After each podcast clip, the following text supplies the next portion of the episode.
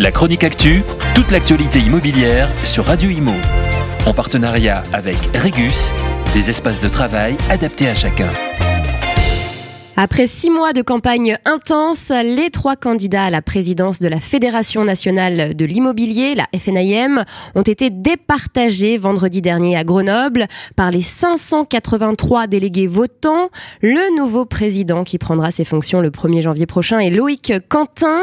Il a été élu à 60,21% des voix avec un taux de participation à quasiment 95%.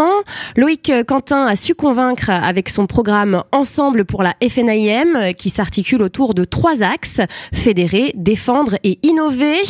Dans son programme également, trois propositions fiscales inédites que Loïc Quentin soumettra au ministre délégué à la ville et au logement Olivier Klein afin qu'il les porte à Bercy. L'objectif étant de soutenir économiquement les propriétaires bailleurs, de faciliter l'accès à la propriété aux primo-accédants et de faciliter l'acquisition par le transfert des prêts en cours. Selon la tradition, les élections se sont déroulées à Grenoble, ville dont l'actuel président Jean-Marc Torolion est originaire. Pour rappel, celui-ci restera à la tête de la Fédération nationale de l'immobilier jusqu'au 31 décembre de cette année. Cette période de transition lui permettra notamment d'accompagner Loïc Quentin dans la prise de possession de ses nouvelles fonctions qui prendront officiellement effet le 1er janvier prochain. Et ce, pendant quatre ans, Loïc Quentin, passionné par l'action syndicale, a adhéré à la FNIM en 1980.